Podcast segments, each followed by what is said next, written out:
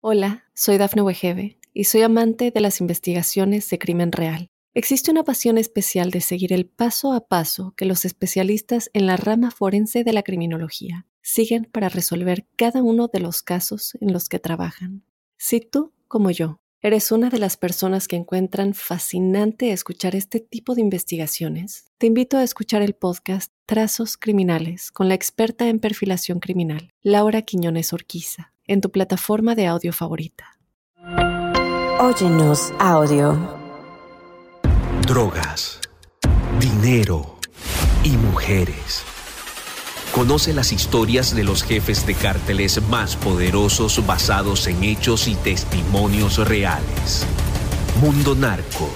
Recorre la vida de los grandes líderes de la mafia. Descubre las causas que los motivaron a volverse delincuentes, cometer sus crímenes, tejer una red de complicidades alrededor del mundo y amasar grandes fortunas gracias a la venta de drogas y otros delitos. ¿Estás listo para entrar al mundo narco? Prepárate para un viaje a las entrañas del crimen organizado. Mundo Narco. Bienvenidas y bienvenidos a Mundo Narco, un espacio donde recorreremos la vida de los grandes líderes de la mafia, las causas que los motivaron a volverse delincuentes, cometer sus crímenes, tejer una red de complicidades alrededor del mundo, amasar grandes fortunas gracias a la venta de drogas y también gracias a otros delitos. Este es un viaje, ya lo saben, como cada semana, a las entrañas del crimen organizado. Y como cada episodio, pues no sería un episodio de Mundo Narco aquí en Mundo Now, eh, sin presentar a mi colega y amigo Jesús Lemus Barajas, un gran periodista mexicano y autor de varios libros acerca del narcotráfico y sus nexos con la clase política y empresarial de México. Mi querido Jesús, ¿cómo estás? Buen día, buena tarde, buena noche. Gracias, José Luis. Siempre un gusto y un placer poder estar contigo aquí en Mundo Narco. Gracias por esta posibilidad de que, que, me das de ir develando poco a poco contigo los secretos de la mafia. Y pues siempre un gusto y un placer poder platicar contigo, del quien siempre aprendo mucho. No, no, al contrario, el que aprendo soy yo, tú tienes ya la experiencia, el callo y justo el callo en esta materia de narcotráfico por esta infame detención y aprehensión que te hicieron en el penal de Puente Grande hace unos años en el estado de Jalisco, aquí en México, porque digamos que infame porque pues, atentó prácticamente contra tu vida, tu integridad física, emocional, pero también quizás logró sacar, eh, y me voy a permitir decirlo con todo respeto, la mejor parte de ti en cuestión periodística, el mejor jugo, las mejores historias eh, acerca de estos delincuentes y esta gente del mundo del Lampa, que son referente hoy día y que nos dan esta radiografía acerca del crimen organizado en México. Y justo hoy nos compete uno de esos personajes llamado Humberto Rodríguez eh, Bañuelos, a quienes apodaban La Rana, a quienes en el mundo del Lampa apodaban La Rana, que era un excomandante de la Policía Judicial del estado de Sinaloa y también fue jefe de pistoleros, primero de Manuel Salcido Azueta, Auceta, perdón, quien en varias películas han eh, ya apodado el cochiloco con diferentes personajes, y después del cártel de los Arellano Félix. Y este sujeto, eh, tú no me dejarás mentir, mi querido Jesús, pagó, digamos, eh, con su salud y finalmente con su vida, todas estas condenas, tanto el Poder Judicial en ese entonces en México, pero también con cada uno de los enfrentamientos y batallas que libró al frente de estos capos de la droga de los Arellano Félix. Eh, ¿Cómo lo ves tú? ¿Cómo podemos empezar a hablar de este sujeto? Es, correcto lo que, lo que refieres, mi querido José Luis, es correcto porque fíjate que como tú dices, en suerte o en desgracia, no sé qué fue el ir a parar a la cárcel de Puente Grande, pues fui a conocer entre muchos a este del que estás hablando, a, al Humberto Rodríguez Bañuelos, la gran rana que él mismo se decía, el famoso H, el, Super H, incluso se decía el Super H. Eh, me tocó conocerlo justamente cuando estaba yo ahí en reclusión en la cárcel de Puente Grande, en el área de sentenciados, y pues la verdad es que me dispensó muchas, muchas de sus historias, muchas este, historias no narradas, inenarrables, algunas de ellas de lo que fue el mundo de la delincuencia organizada, que solamente eh, pudiendo entender la vida de Humberto Rodríguez Bañuelos, es como podemos entender también muchos aspectos de lo que es eh, los secretos de, lo que son los secretos de la mafia. Mira, Hablábamos en capítulos pasados, hablábamos justamente de Enedina Arellano Félix y de cómo se había sostenido el cártel de los Arellano.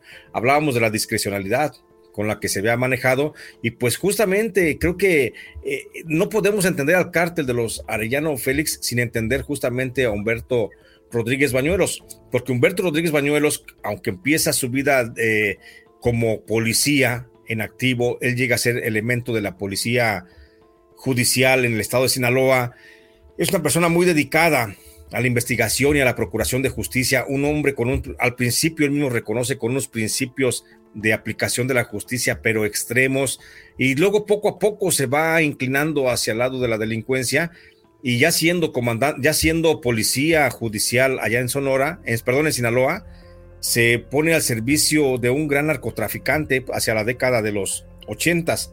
Ese gran narcotraficante del que tú ya mencionas como el cochiloco de Manuel Salcido Uceta, pues este Salcido Uceta hay que recordar que también era parte del clan de los, de los Quintero y que él trabajó, Salcido Uceta, el famoso cochiloco, que hoy está muy renombrado en el, cine nacional, ese cochiloco trabajó directamente con Lamberto Quintero. Y Salcido Z fue uno de los principales padrinos, los que formaron prácticamente a Rafael Caro Quintero. Entonces, nada más para dimensionar el personaje, quién es Salcido Z, quién es el cochiloco, hay que recordar que Salcido Z tuvo bajo su control las eh, Procuradurías de Justicia de los estados de Sinaloa, de Sonora, de Baja California, Jalisco, Nayarit, las dos Baja Californias y de Chihuahua y Durango. Entonces, es un personaje que aglutina el control de lo que es eh, la delincuencia y creo que si históricamente hubiera un, un rating de quiénes son los que más han reclutado policías judiciales, yo creo que sería sin duda alguna este señor, el cochiloco, eh, Manuel Salcido Zeta. Y bueno, dentro de ese reclutamiento de policías que hizo a lo largo, fue como eh, fichó de alguna forma a Humberto Rodríguez Bañuelos, de tal forma que Humberto Rodríguez Bañuelos, siendo policía, comienza a escalar en las estructuras de la Procuraduría de Justicia de Sinaloa, siempre de la mano del cochiloco, al grado de que cuando llega a ser comandante, fíjate aquí qué, qué importante es este dato, cuando, cuando Humberto Rodríguez Bañuelos llega a ser comandante eh, regional de la policía de Sinaloa, pues los que estaban aplicando los programas de combate a la delincuencia de aquel tiempo de la Procuraduría General de la República lo designan como coordinador en la zona de los Mochis y también la zona de la parte alta, en el fuerte, en la, en la Sierra de Durango, lo designan como coordinador de combate al narcotráfico. Y ahí es cuando Humberto Rodríguez Bañuelos comenzaba, estaba trabajando para el cártel que ya entonces estaba diseñado como el cártel de Sinaloa, y estaba trabajando para la Procuraduría General de la República, trabajaba para la, para la Procuraduría de Justicia de Sinaloa y también comenzó a hacer algunos trabajos por la amistad que le unió con Ramón Arellano Félix, comenzó a hacer algunos trabajos como pistolero para el cártel de los Arellano Félix. Este personaje que ramifica todas sus actividades hacia todos los, los, los ángulos de la vida delictiva en México, pues bueno, pronto llegaría a ser uno de los eh, sicarios más importantes del país, porque fue el que justamente, y ahorita vamos a tocar el tema, a que se le atribuyó la muerte del asesinato del cardenal Juan Jesús Posadas Ocampo. Justo, y que con su muerte pues queda ahí en, el limbo esa, esos detalles finos de quién asesinó justo al cardenal.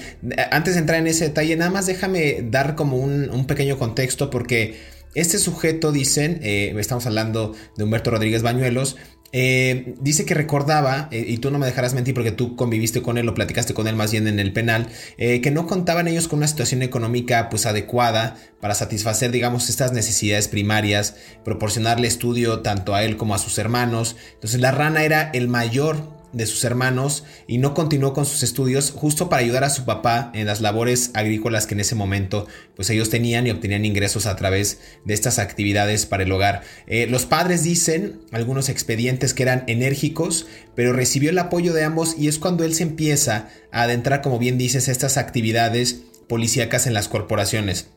Decías tú en las diversas áreas, en las subprocuradurías de Mazatlán, en los mochis, y aquí hay algo interesante porque parece que, a él, que él mismo le echa la culpa a, digamos, a las propias instancias de procuración de, truncar su carrera. Eh, él decía que sus aspiraciones fueron truncadas y cito textualmente en algún momento en el, en el Centro Federal de Readaptación Social en Puente Grande, dijo, yo era uno de los mejores policías judiciales, pero no me dejaron hacer mi trabajo como yo quería, era lo que constantemente él decía. Entonces, eh, insisto, no continuó con sus estudios y sus padres apenas sabían leer y escribir, pero se sentían orgullosos de él. Digamos que se salió del molde de alguna manera y él tenía esta aspiración genuina, pues de darle otro, otra vida, otro giro a, su vida. No sé tú cómo lo veas, Jesús. Sí, mira, fíjate que eso lo llegó a comentar varias veces ahí en la cárcel de Puente Grande, de que él era un, él era un gran, dice, yo, yo fui el mejor de los policías y también llegué a ser el mejor de los sicarios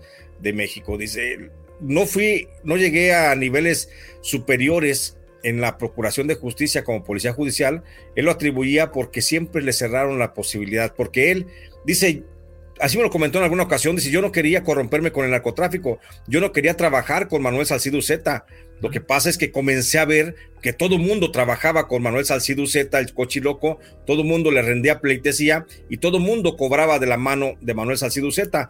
Dice, el gobernador de, de aquel tiempo, de Sinaloa, el procurador de Sinaloa, eh, los alcaldes de Sinaloa, eh, todos estaban cobrando, dice, entonces a mí eso me desmotivó para seguir siendo un gran policía, por eso él siempre atribuyó que nunca le dejaron ser el policía que quería ser, porque comenzó a ver el entorno, él decía el cochinero que había en todo el entorno, y eso fue lo que le motivó de alguna forma a convertirse pues, en un gran aliado del narcotráfico, porque llega a incluso coordinador general de la Policía Ministerial de Sinaloa y como tal comandador de la Policía Judicial de Sinaloa recibió encomiendas directas por parte de la Secretaría de Gobernación para algunos trabajos de lo que fueron todas las reminiscencias de la operación Cóndor que se llevó, que comenzó a aplicar en 1976 el gobierno de Estados Unidos allá en, en el estado de Sinaloa. Entonces, sí era un gran policía, pero te digo, después que ve el cochinero él mismo, él mismo decide y se pasa al otro lado, donde aspira a ser y convertirse en el, en el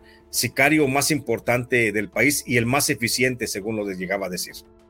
Se inició, vamos a hacer un pequeño resumen, digamos, en una, en una frase, se convierte en agente de la Policía Judicial en Sinaloa, hasta 1985 más o menos cuando funge como comandante del grupo. Luego se une al cártel de Tijuana y se convierte en su jefe de sicarios. En, principio, digamos que comenzó como pistolero a sueldo del Cochiloco, formó un grupo para cumplir, digamos, las órdenes de sus patrones. Entre ellos estaban justo los hermanos Ariano Félix, que eran oriundos de Culiacán y quienes después pues eh, se irían a la zona de Mazatlán. Déjame hacer una pausa, mi querido Jesús, y regresamos aquí a Mundo Narco para hablar de este sujeto que me parece muy, muy interesante, perdón, Humberto Rodríguez Bañuelos, mejor conocido como La Rana. No se despegue. Hola, soy Dafne Wegebe y soy amante de las investigaciones de crimen real. Existe una pasión especial de seguir el paso a paso que los especialistas en la rama forense de la criminología siguen para resolver cada uno de los casos en los que trabajan.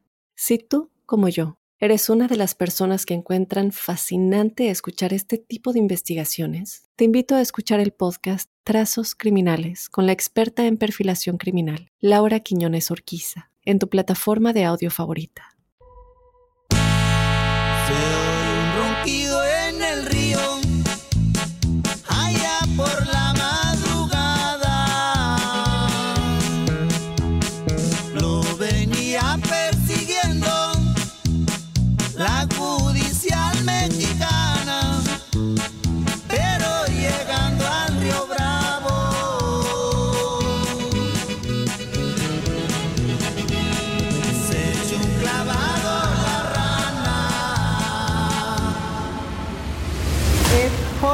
Humberto Rodríguez Pañuelos, alias La Rana, H1 o Donache, jefe de sicarios de la organización de los hermanos Arellano Félix. Humberto Rodríguez Bañuelos, mejor conocido como La Rana, era un excomandante de la Policía Judicial del Estado de Sinaloa y jefe de pistoleros primero de Manuel Salcido Uceta, alias El Cochiloco, y después del cartel de los hermanos Arellano Félix. La rana pagó sus cuentas con la justicia mexicana con el deterioro de su salud y finalmente con su vida, las condenas que la lentitud del Poder Judicial de los años 90 no fue capaz de ajustar con el sujeto que secuestró, asesinó y torturó a decenas de personas rivales y civiles. Un infarto en el miocardio acabó con su legado de terror. A pesar de que siempre se quejó de tener poca suerte con las mujeres, vivió en unión libre con al menos 10 de ellas. Su primer amor siempre fue el ejercicio del poder en la policía y la investigación de los delitos. Su vida escolar inició a los seis años en una escuela de gobierno donde obtuvo buenas calificaciones y terminó la secundaria con muy buen promedio. Presumió en su entrevista con autoridades del Centro Federal de Readaptación número 2 de Occidente en el estado de Jalisco cuando finalmente fue aprendido.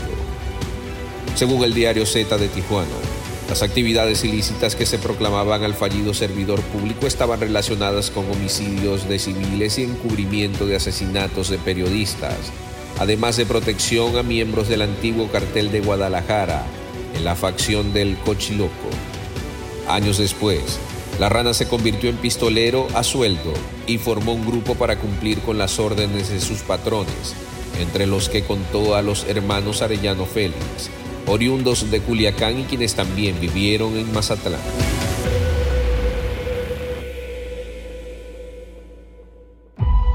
Regresamos a Mundo Narco, estamos conversando acerca de Humberto Rodríguez Bañuelos, mejor conocido como La Rana, un sujeto que empezó, digamos, con buena fe en la Procuración de Justicia en, México, en específico en estos estados serranos, eh, en Sinaloa, por ejemplo, en estas ciudades serranas en Sinaloa, y no lo, no lo consiguió, no lo consiguió porque muchas de las demandas en ese momento debido a la corrupción imperante, pues era que cumpliera ciertas actividades ilícitas pues que le reclamaban a este fallido servidor público, ¿no? Que estaban relacionadas, mi querido Jesús, con homicidios de civiles, encubrimiento asesinatos de periodistas inclusive, eh, además de protección a miembros eh, de este antiguo eh, cártel de Guadalajara en la facción de Juan Manuel Salcido, el cochiloco del que hemos hablado. Se convierte en pistolero a sueldo y forma este grupo para cumplimentar, cumplimentar órdenes también de los Arellano Félix. Entonces, un sujeto que en algún momento pudo haber sido un policía y llevarse una estrellita en la frente, pues resultó ser un miembro más del crimen organizado. Es correcto, mi querido José Luis. Fíjate que ya lo refieres, eh, el Humberto Rodríguez pasa como pistolero de Manuel Salcido Uceta en el cártel de Guadalajara. Hay que recordar que Manuel Salcido Uceta estuvo ligado con la fracción de Nacho Coronel. Y bueno, en esa fracción de Nacho Coronel es cuando conoce por esa interrelación de cuando estaba el cártel de Guadalajara y que estaban allá todos los grupos que eran comandados, bueno, pues por los tres caballeros que ya hemos dicho, fundadores del cártel de Guadalajara, pues ahí también estaban los hermanos Arellano Félix. Ahí es cuando Humberto Rodríguez comienza a conocer, conoce desde eh, al Mayo Zambada, conoce al Chapo Guzmán, al Señor de los Cielos, a los Beltrán Leiva y también por supuesto a los hermanos Arellano Félix. Y allí es cuando entra en una relación de mucha empatía, de mucho compadrazgo, con, tanto con Joaquín Guzmán Loera como con los propios Arellano Félix.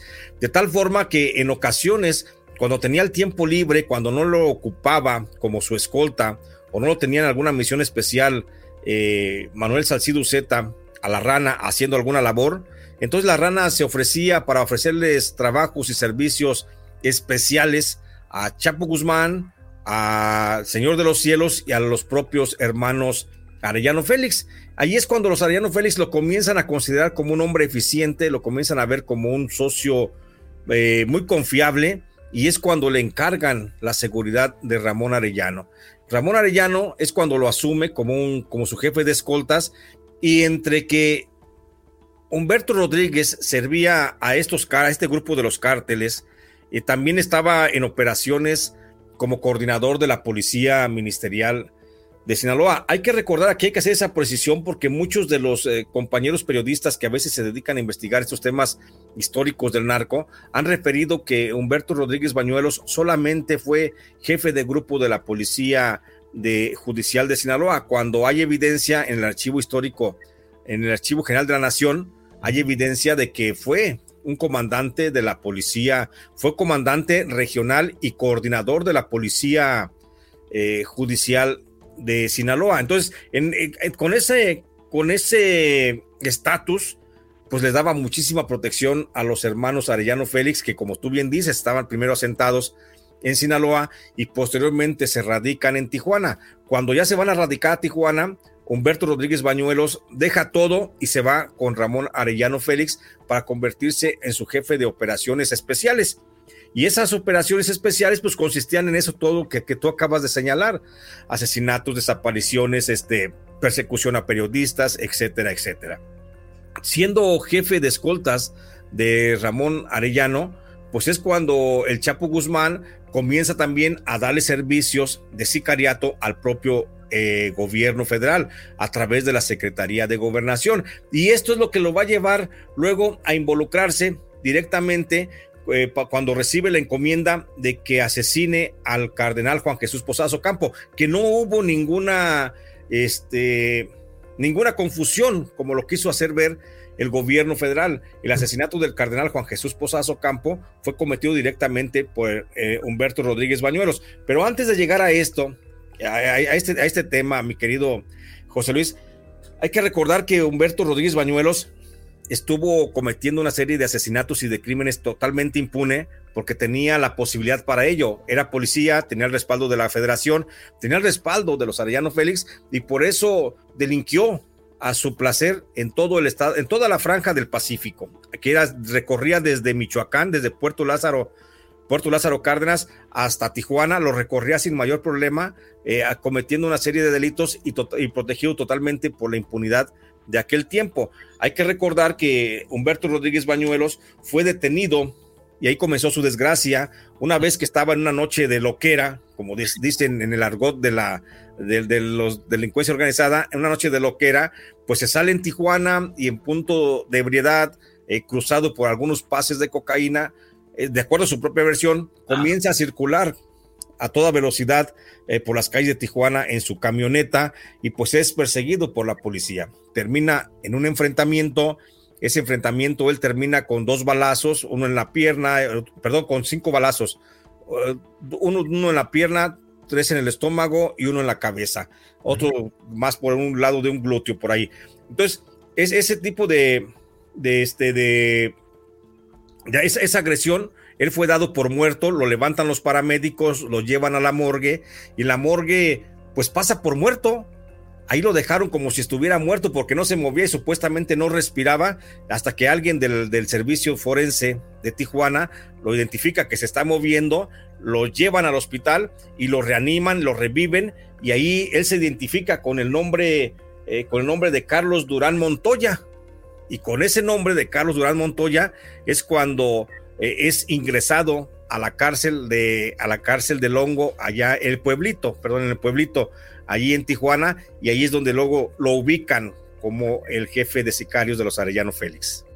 Justo está interesante esta historia porque parecería que revivió en algún momento la rana, ¿no? Tras este, tras este enfrentamiento con la policía de Tijuana. Tú, voy a regresarme tantito porque tú decías que cometió una serie de crímenes y antes de meternos justo al asesinato del cardenal Posadas eh, Ocampo en el 93, también se le imputaron varios crímenes en Jalisco que pudo haber rebasado pues esta cifra de, de, 20, de 20 crímenes. Eh, se le vincula también eh, recordarás tú perfecto con la ejecución del ex procurador Leobardo Larios Guzmán, la muerte a balazos de dos agentes viales y también por ahí dicen que el ajusticiamiento de un cirujano plástico, presuntamente por una mala práctica médica en los años 90. Aquí hay algo interesante en este caso porque eh, la rana pues tuvo varios, entre varios secretos, dicen que pues este sujeto se cambió de apariencia en varias ocasiones, ¿no? Eh, que no era más que con el fin de ocultarse. Eh, él dijo en algún momento también que le hubiera gustado pues cambiarse las huellas dactilares, ya que sí se podía, pero realmente era muy costoso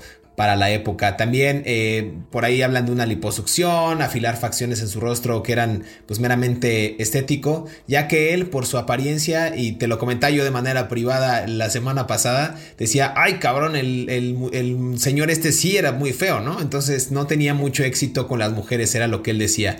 Eh, por ahí hay una versión, no sé si tú me, vas a desmentir esto que pudiste platicar más con él, pero dicen que él, a pesar de tener poca suerte en los romances, decían que vivía en unión libre con al menos 10 mujeres. Sí, no tuvo, no tuvo realmente poca suerte en el romance. ¿eh? Creo que la rana Humberto Rodríguez Bañuelos, pese a su fealdad, porque era feo prácticamente y él mismo lo reconocía. Incluso las cirugías, las cirugías estéticas que se hizo para cortarse las orejas, para reducir la papada, para sacar el mentón, para cortarse la nariz, pues de alguna forma le modificaron algo. pero a final de cuentas no creas que quedó muy agraciado, pero aún así él reconocía que por lo menos había tenido una docena de mujeres y algunas de ellas en el estado de Michoacán, otras en Jalisco, otras en Nayarit, otras en Sinaloa y otras en Baja California, allá en Tijuana. Entonces, sí tiene eh, lo que, de acuerdo a su propia versión, él debe tener aproximadamente entre, porque ni siquiera él sabía, él decía que entre 15 y 18 hijos debería de tener. Reconocía solamente la existencia de dos, que tenían sus apellidos, una niña y un niño, bueno, un hombre y una mujer, pero que debió haber tenido entre 15 y 18 hijos eh, que, no, que no fueron reconocidos, pero sí dejó su sangre regada por todo el Pacífico mexicano, porque tenía mucha suerte, no, no, no tanto, eh, no, no sé si sea suerte, pero él tenía mucha afinidad por las mujeres a final de cuentas y logró mantener relaciones estables, al menos temporales, por algún, en algún lapso de, durante su libertad, eh, de pues relaciones, te digo, en por lo menos 12 ocasiones de los que los matrimonios que él reconocía. Todavía cuando estaba en prisión, eh, estoy hablando de entre el 2000, a finales del 2000, a principios del 2011, cuando yo fue, cuando lo conocí, todavía tenía eh, por ahí se, se, romanceaba por cartas con algunas de sus, de sus mujeres y todavía tenía una mujer que lo iba a ver con una hija que también era de su sangre. Entonces sí era una persona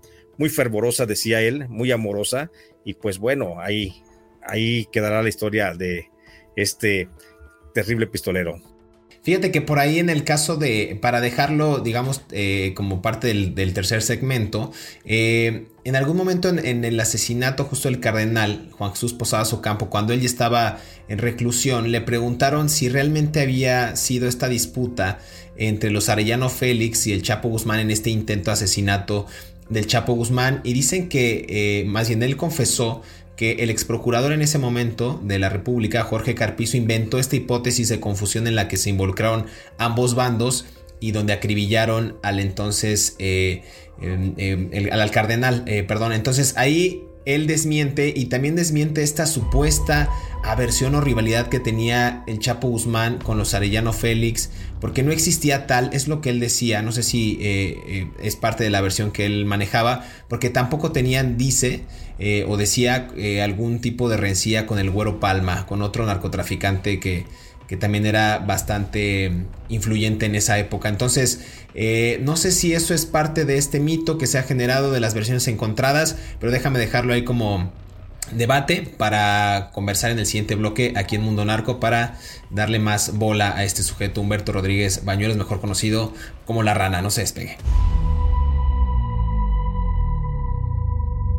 Hola, soy Dafne Wegebe y soy amante de las investigaciones de crimen real. Existe una pasión especial de seguir el paso a paso que los especialistas en la rama forense de la criminología siguen para resolver cada uno de los casos en los que trabajan.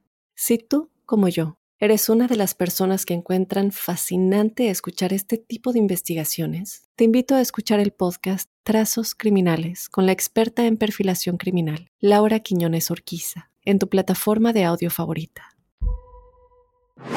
Cinco cosas que no sabías de Humberto Rodríguez Bañuelos. Número 1. Los padres de la rana no contaban con una solvencia económica para satisfacer sus necesidades primarias y proporcionarles estudio a los cinco hijos que conformaban la familia.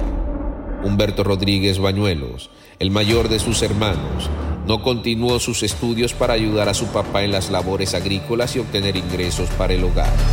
Número 2. Rodríguez se desprendió de la familia muy joven al abrazar el oficio de la Policía Judicial, corporación en la que obtuvo importantes ascensos durante sus 15 años de trayectoria, hasta llegar a ser comandante en diversas áreas y en las subprocuradurías de Mazatlán y Los Mochis en Sinaloa. Sin embargo, sus aspiraciones fueron truncadas por sus superiores al sospecharse de su intervención en actividades ilícitas. Número 3. Aunque no continuó con sus estudios, y sus progenitores apenas sabían leer y escribir. Humberto se sentía orgulloso de que todos sus hermanos, dos hombres y dos mujeres, fueron profesionalistas.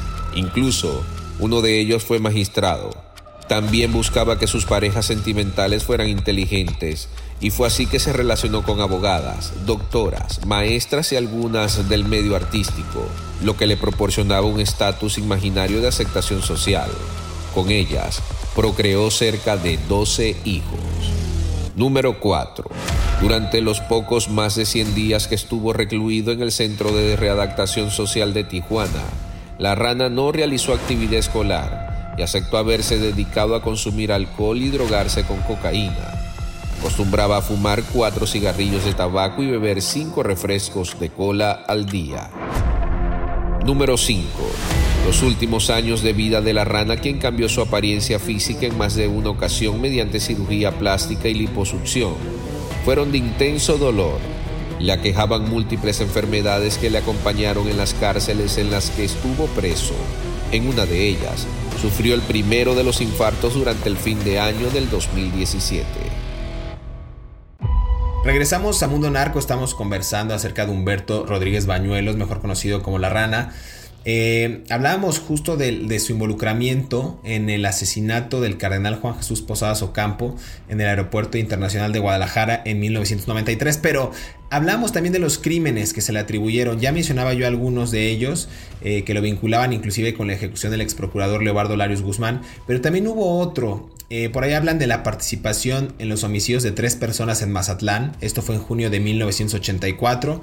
Él se desempeñaba como comandante de la Policía Judicial y dicen que esa mala investigación de los homicidios en 1980, también de los periodistas Aaron Flores, que era jefe de redacción del diario El Debate, eh, y Guadalupe Ochoa del diario El Gráfico, eh, ambos de los Mochis, eh, y también el encubrimiento del asesinato del reportero Manuel Burgueño Orduña el 22 de febrero de 1988. Entonces había como supuestamente una participación de Rigoberto Rodríguez Bañuelos, el ingeniero Wilfrido, hermano de la rana, quien habría cometido algunos de estos crímenes en Sinaloa. Y él se encargaba, mi querido Jesús, de hacer este tipo de tapadera, por llamarlo de alguna manera, eh, con, este, con esta jerga mexicana, como encubrir. Y él era el responsable de llevar a cabo estas actividades eh, a favor pues, del cártel de los Arellano, pero de alguna manera también haciéndole guiño a otras organizaciones que pudieran haber sido aliadas en ese entonces. Claro, siempre, nunca dejó, Humberto Rodríguez nunca dejó de lado la amistad que tenía con Joaquín Guzmán lo era, la amistad que también llegó a tener con Rafael Caro Quintero o con el Mayo Zambada. Él nunca las dejó de lado. Esos fueron, yo creo, sus más grandes eh, motivos de orgullo que siempre manifestó, el haber sido reconocido, admirado y respetado sobre todo por otros jefes del narcotráfico, no nada más los Arellano Félix a quienes le servía de manera incondicional, sino también otros grupos a los que existía un código de lealtad, un código de honor y con los cuales había trabajado en un momento determinado. El caso es que eh, Humberto Rodríguez Bañuelos, siendo comandante de la Policía Judicial de Sinaloa y siendo, estando al servicio también de los cárteles, tanto de Sinaloa como de los eh, Arellano Félix, pues hacía justamente eso, hacía de tapadera muchos de, muchos de los trabajos de investigación, de delitos de asesinatos cometidos contra periodistas de los que ya mencionabas tú hace un momento, o funcionarios públicos que no estaban acordes con las operaciones de narcotráfico de esas organizaciones, y él le encargaban que tapara las pistas, las pesquisas, que desviara la atención, que hiciera eh, fraude al momento de hacer investigación para que no se pudiera dar con los, con los eh, principales responsables de aquellos asesinatos. Pero también, por supuesto, que tapó y dejó, por supuesto, en el abandono investigaciones que también podían llevar pues al Chapo Guzmán, a Rafael Caro Quintero, a este, al Mayo Zambada y a los hermanos Arellano Félix. Ese era, por eso era el, el cariño, la lealtad que se le tenía, el respeto que se le tenía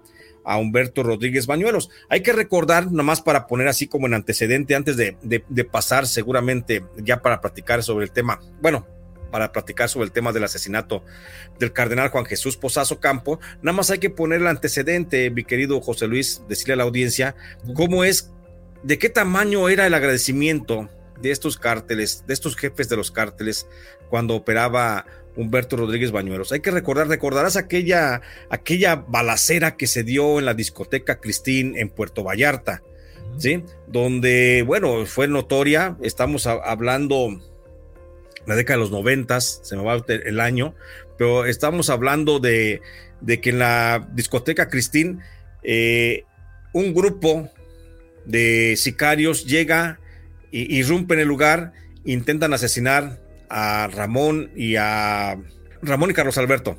Sí, estaba Ramón, Ramón y Carlos Alberto Arellano Félix, estaban en la, en la discoteca Cristín cuando un comando en los que iba al frente Joaquín el Chapo Guzmán llegó para asesinarlos. Hay que recordar que previo a esto, eh, los, los hermanos Arellano Félix se habían distanciado del Chapo Guzmán por el asesinato del Rayo de Sinaloa, de Armando López, al que asesinaron los hermanos Arellano Félix porque Armando López estaba enamorando a Enedina Arellano y no querían que hubiera ese matrimonio. Y hay que recordar que Armando López, el famoso Rayo de Sinaloa, era un compadre, era un amigo entrañable, era el hermano que nunca tuvo, Joaquín Guzmán lo era.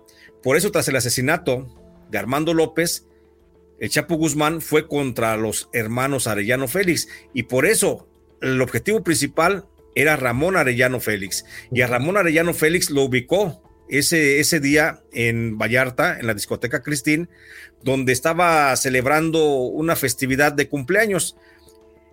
Llegó media docena de sicarios apoyados por las fuerzas del gobierno federal que entonces pagaba Joaquín Guzmán Loera, y irrumpen en la, en la discoteca Cristín y si no hubiera sido por Humberto Rodríguez Bañuelos, que fue el que confrontó a los, a los pistoleros de los, eh, del cártel de Sinaloa, los Arellano Félix hubieran sido asesinados ahí. Fue la sagacidad de Humberto Rodríguez Bañuelos la que hizo sacar a los hermanos Arellano Félix, que estaban en peligro en ese momento, los sacó por la parte de atrás, los sacó por un conducto de, de, aire acondicionado, los llevó a la azotea, brincaron hacia la parte de atrás y pudieron escapar. Ese agradecimiento por la salvación que le, que le hizo literalmente, concretamente a Ramón Arellano Félix, Ramón le pagó medio millón de dólares a Humberto Rodríguez Bañuelos. Con, de ese tamaño era la confianza, el cariño que le tenían los Arellano Félix, porque Humberto Rodríguez Bañuelos tuvo muchísimo dinero siendo sicario de ellos, solo que hacía su labor entre que le servía a los Arellano Félix, pero también servía a otros grupos, como al propio gobierno federal, al gobierno federal que lo tenía ya reconocido como un sicario del cártel de los Arellano Félix, pero también que le hacía favores al gobierno federal y que el gobierno federal a través de Jorge Carpizo MacGregor, fue el que le pidió en el, gobierno de Carlos Salinas de Gortari, fue el que le pidió que asesinara al cardenal Juan Jesús Posadas Ocampo, porque el gobierno mexicano había encontrado que el cardenal Juan Jesús Posadas Ocampo estaba trasegando, estaba trasegando armas desde Tijuana hacia Chiapas, donde se estaba armando al grupo del Ejército Zapatista de Liberación Nacional.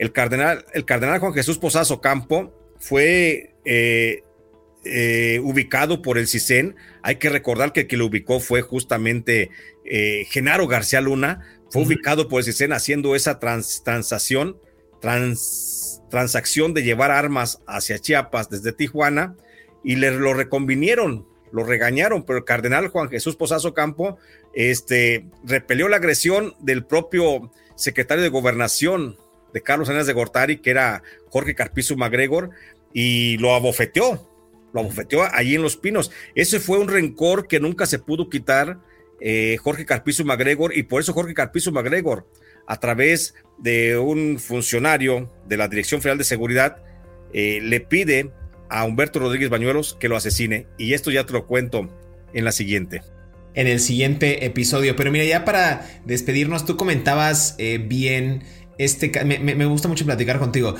porque vamos como desvelando y desmenuzando cada, cada parte de, los personajes que tratamos. Pero a ver, hablabas de cómo le retribuye, eh, los, le retribuyeron los hermanos Arellano Félix a Humberto eh, Rodríguez Bañuelos justo por salvarlo, por salvar al lobito Arellano Félix de esta, de esta pugna con el Chapo Guzmán y la, digamos que la venganza que iba a ejecutar el Chapo Guzmán tras eh, la muerte de la esposa y de las hijas de del, Güero Palma, ¿no? Entonces, a ver, yo me imagino en la contraparte, nada más para narrar un episodio y dejarlos picados a la audiencia, cómo habrá sido la recompensa, ahora la inversa, que la rana pudo haberle hecho a dos gatilleros. Estoy hablando a Gastón Ayala Beltrán el Gas y a Ulises Murillo Mariscal el Lichi, cuando ellos asesinan al cirujano plástico Francisco Joel Rubio Robles, eh, quien fue ultimado pues, a tiros en noviembre del 93. Ellos confesaron en algún momento que el crimen fue ordenado por la rana, ¿no? Debido a que ocho años antes, estamos hablando del 93, hagan sus cuentas, ocho años antes, le practicaron una liposucción a este sujeto y le quedó una cicatriz. Por una cicatriz, la rana mandó a asesinar a este médico cirujano plástico.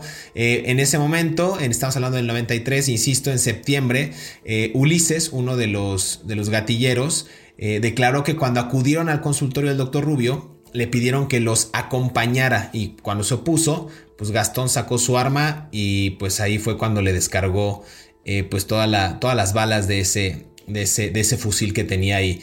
Eh, Ayala Beltrán dice que fue detenido por militares en septiembre del 95 en un restaurante en Mesa Dotay en Tijuana. Pero a ver, yo no sé cuál habrá sido la recompensa de la rana al asesinar a un sujeto que le había desfigurado el, eh, digamos que la panza, pues. Fue sin duda, pues el ego, mi querido José Luis, porque si había, si hay alguien dentro del mundo del narco, de los que he conocido, todos son muy, muy egocéntricos, es una característica principal del narcotraficante, ¿eh? muy egocéntricos, eh, son dados a la vanidad, pero al extremo. Pero si alguien era más egocéntrico que, que, todos, pues seguramente, de todos los que yo conocí dentro de la cárcel de Puente Grande, seguramente ese era Humberto Rodríguez Bañuelos. Él, a pesar de que estábamos en aquella condición de encierro, donde teníamos solamente un uniforme, donde teníamos solamente un par de zapatos, donde todos estábamos vestidos igual, él siempre se distinguía porque intentaba, y sí, literalmente, planchar su ropa todos los días. Él no salía de su celda si no estuviera planchada. No había planchas en la cárcel de Puente Grande, pero las planchaba únicamente poniendo el pantalón doblado y la camisa doblada de tal forma debajo del colchón. Esa era la plancha. Y entonces todos los días él salía bien planchado de la de su, de su celda para salir al comedor y era una persona que siempre estaba, era muy, muy vanidoso en su, en su arreglo personal. Digo, no había acceso a, nada, a nada, porque era el rastrillo, pero él se rasuraba con aquella minuciosidad, con aquel talento, así como con aquel tacto como de cirujano, como si de ello dependiera su vida, se pasaba el rastrillo de un lado para otro, con aquellas caricias suaves que le hacía. Te digo, eso no, no deberá otra cosa más que el amor que sentía por sí mismo. Y por eso entiendo y entendemos cómo fue que que no se justifica, por supuesto, cómo fue que por una eh, eh, cicatriz que le quedó cuando le pusieron el bypass en, en, la panza, que le cortaron el estómago para hacerle el bypass, porque la rana era, era obeso, era gordo, pues de ahí viene su, su, apodo, tenía cara de rana, pues todos hemos visto cómo son las ranitas, ¿no? Este, cachetoncitas y con las papadas hasta acá. Por eso esa, esa era la, rana, por eso le decían la rana. Y en, la, y en la cárcel no permitía que le dijeran la rana. De hecho, era una ofensa para él que le dijeran la rana, porque él dentro de la cárcel era el super H. Eh, sí, entonces, eh, el, gran Humberto o don Humberto, pero esa era su vanidad. Por eso se entiende que al dejarle una cicatriz al cirujano que le hizo el bypass, pues evidentemente, eh, pues tuvo que ser dado de baja y así lo, lo cometió. Y no fue el único caso, hubo otros casos que no se han contado todavía de él, en donde la rana mandó asesinar porque simplemente por vanidad. Una vez en Sinaloa mandó, no mandó asesinar, pues sí estuvo secuestrado por algunas horas un peluquero que le hizo un corte en la parte de atrás al momento de estarle cortando, le dio un navajazo, un testerión con la navaja y le sangró. Entonces decía la rana que nadie, nadie podía ver la rana de la sangre. Y eso le costó el secuestro de 48 horas de aquel peluquero allá en Sinaloa. Órale, fíjate, esa es una muy buena, muy, un muy buen relato que yo creo que muy poca gente sabía eh, y que estamos compartiendo el día de hoy en Mundo Narco. Este episodio nos va a dar, yo, eh, este tema o este personaje nos va a dar más bien para otro episodio, para ahondar más a detalle acerca del asesinato del cardenal Juan Jesús Posadas Ocampo en 1993 en este aeropuerto internacional de la ciudad de Guadalajara, en Jalisco. Así que pues vamos a dar por finalizado este episodio, mi querido Jesús, pero eh, recordarle a toda la gente que puede escuchar este episodio en todas las plataformas digitales en las que nos encontramos, en Spotify, en Amazon Music, Apple Apple Podcast, perdón, y iHeartRadio. También lo pueden ver en todas las redes sociales de Mundo Now. Mi querido Jesús, muchas gracias. ¿Dónde te pueden encontrar? Por favor, compártenos tus redes sociales. Gracias, mi querido José Luis. Se me encuentran en Facebook como Jesús Lemos Barajas y en Twitter como arroba Lemos Barajas. También estoy en el YouTube. Todos los días transmito de las 9 a las 10 de la mañana en mi canal que se llama J. Jesús Lemos, donde cuento pues historias de, lo, de, de, todo lo que he escrito. Y estoy en las librerías, en 11 libros que he publicado. Ahí me encuentran el más reciente, El Fiscal Imperial, que todavía está circulando con mucho éxito en todo el país. Muchas gracias, mi querido Jesús. Eh, a mí me encuentran en todas las redes sociales como José Luis Montenegro, arroba Montenegro J. Luis. Si gustan de estos temas acerca de narcotráfico y la nueva generación de jóvenes capos, pueden descargar Narco Juniors, los herederos del poder criminal, en todas las plataformas digitales también. Eh, y pues nada, nos escuchamos en el próximo episodio de Mundo Narco. Muchas gracias, Jesús. Gracias, José Luis.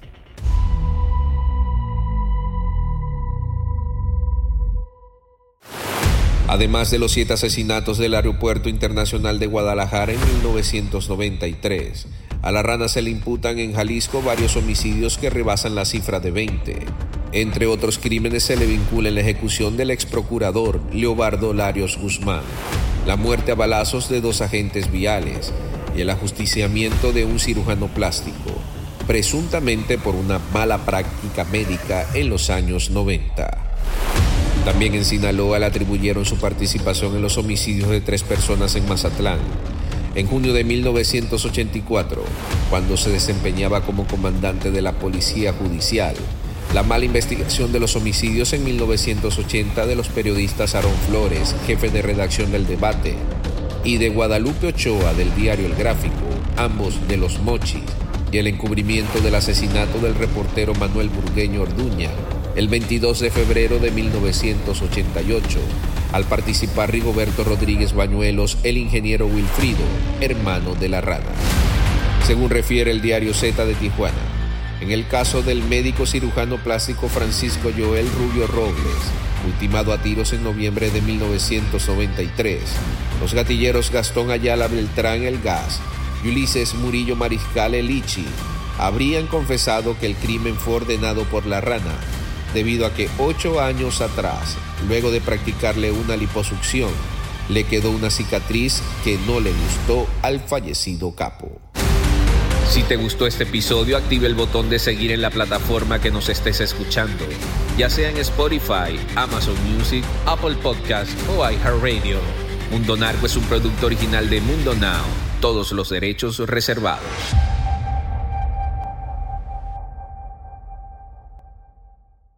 Hola, soy Dafne Wegebe y soy amante de las investigaciones de crimen real. Existe una pasión especial de seguir el paso a paso que los especialistas en la rama forense de la criminología siguen para resolver cada uno de los casos en los que trabajan. Si tú, como yo, eres una de las personas que encuentran fascinante escuchar este tipo de investigaciones, te invito a escuchar el podcast Trazos Criminales con la experta en perfilación criminal, Laura Quiñones Orquiza en tu plataforma de audio favorita.